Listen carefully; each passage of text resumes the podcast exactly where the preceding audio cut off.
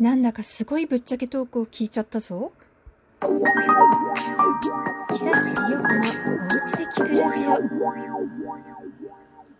おはようございます。こんにちは、こんばんは。木崎理代子です。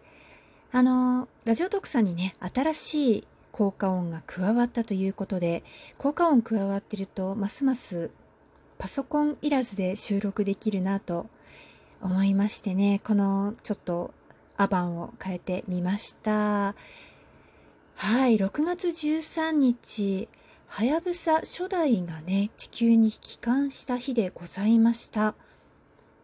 もう10年前になりますね。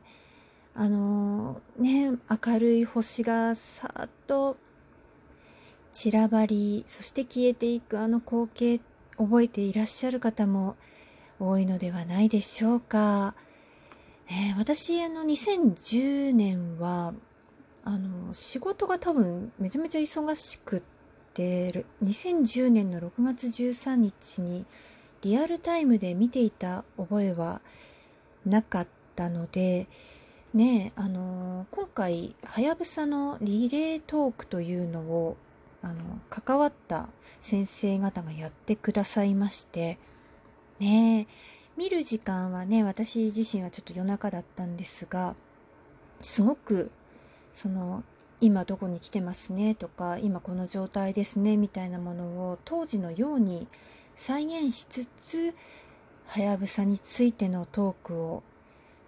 聞かせていただき、えー、先生方の、ね、先生方ちょっと酔ってるんじゃないかしら、そんなこと喋っちゃって大丈夫みたいなものも聞かせていただいたりしてね、本当に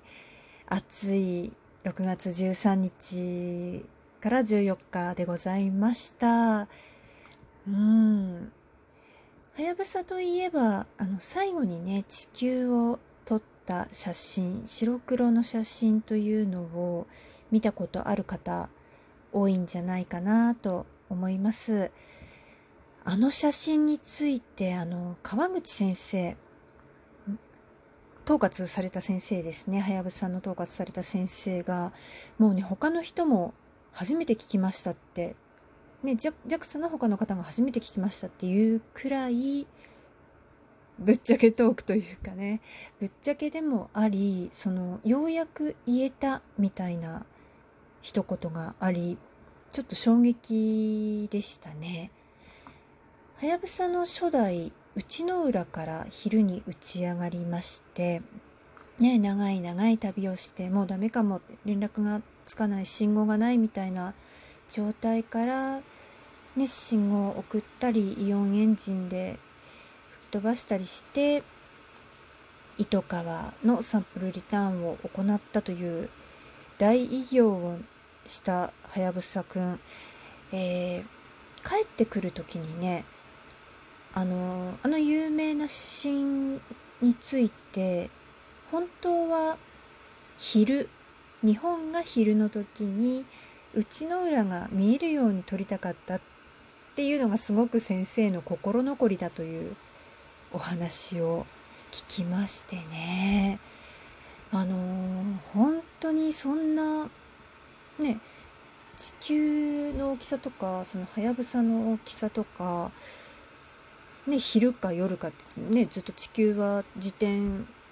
してますので、そんなところまで計算できる最後の写真を撮る角度、戻ってくる時の角度まで、そこまで計算できるんだということにまずびっくりですよね。あの、本当にびっくりしました。そんなところまで計算されてたんだと。で、どうしてできなかったかっていうとカプセル。糸川の粒子がね入っているカプセルの分離がちょっと遅れたので日本側が夜に入ってしまったと。その分離の時間が遅れなければっていうことをね先生おっしゃっていて、うん、最初はねなんかちみじみとするお話だったんですけどだんだんね居酒屋トークみたいな雰囲気にもなりつつでも10年間ずっとね言わないででもずっと心残りだったんだなっていう今だからこそのお話をお聞きできたのがねなんだかしみじみとしてしまいました。それからあのでもずっとそうだな、まあ、宇宙自体は漠然と好きでしたが多分私がイエイ宇宙みたいになり始めたのって23、4まあね15、6年ぐらい前からですかねもう完全に宇宙そのものの公園行ったり本読んだりってし始めたのって。でもうその頃にはすでに私の中では日本の宇宙産業ってすごいって思ってましたし盛り上がってるよって思ってましたしそれからまあ友人なんかねあの政府が5を出さないだけですぐ行けんじゃないのっていうぐらいの気持ちで日本側だけの問題だと思ってたんですよねあの友人とかできないのって。でもお話を聞いていたらそうではなくってはやぶさの初代が終わるまで完成あの成功するまでって日本の宇宙開発に対しての国際信頼性ってものすごく低かったという話を現場の、ね、研究者学者の科学者の方々から聞いた時にまあ正直ちょっとショックでしたよね。あの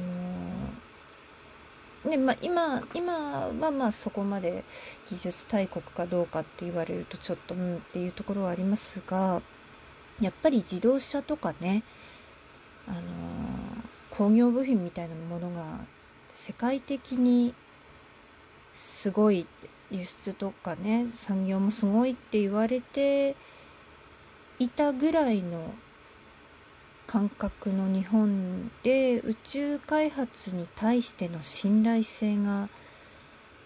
そんなに高いものではなかった。日本には任せられないみたいな部分があったっていうのがちょっと衝撃的なお話でありこのねはやぶさに始まりそれからその前からはやぶさねもうあの計画まで考えると20年とかかかっているものですからそのぐらい前からねあの日本の宇宙産業に力をかけようあの自分の人生かけようみたいな方々が集まってプライドを持って専門分野の方同士のリスペクトがあって進んでいった。それからねあの広報なんかもすごく大きな役割を果たしててやっぱりそのものだけをやってればいいんじゃなくて知ってもらうとかそれから楽しんでもらう。ねあのいろんな在り方それからやり方を模索してここまで来られている。その努力っていうものがねあの並大抵のものではなかったんだろうなということを痛感というかもうしみじみしみじみ感じましたね。ねちょっとね多分あの分野は違いますけどもやっぱり友人の方も宇宙飛行士の方々がね積極的に講演を行ってくださったりね、会議でちょっと来て広報なんかもしっかりしてくださったりなんていうことを見るとやっぱりちょっとずつちょっとずつその宇宙というものが身近に当たり前になるように歩んできた方々。そこはねもう理系だけではなくってもう文系の方も文系理系とか、ね、研究職とか一切関係なくみんながこう宇宙を身近にしていきたいな知ってほしいなとか国際的なね地位を向上させてもっともっと宇宙開発に力を入れていきたいなっていう部分を素人ながらに感じることができました。本当に貴重なはやぶさリレートークでしたね。アーカイブ残っていてね、特にね特に夜の部本当におすすめです。フラットな感じでもうみんな 本当にぶっちゃけてて。これ後で怒られないかなっていうぐらいそんなエピソード聞いちゃっていいのかしらっていう部分もありの。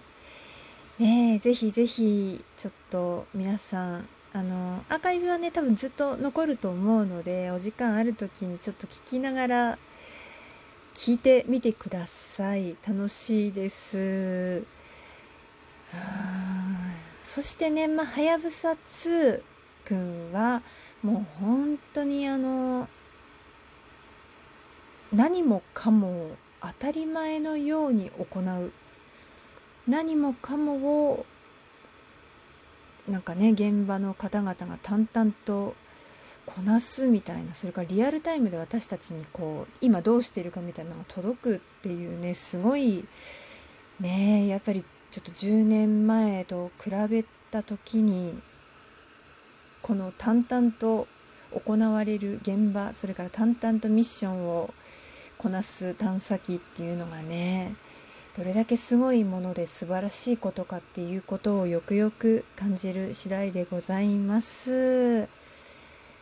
まあそんなわけでちょっとはやぶさリレートークがすごかったぞというお話をお届けしました。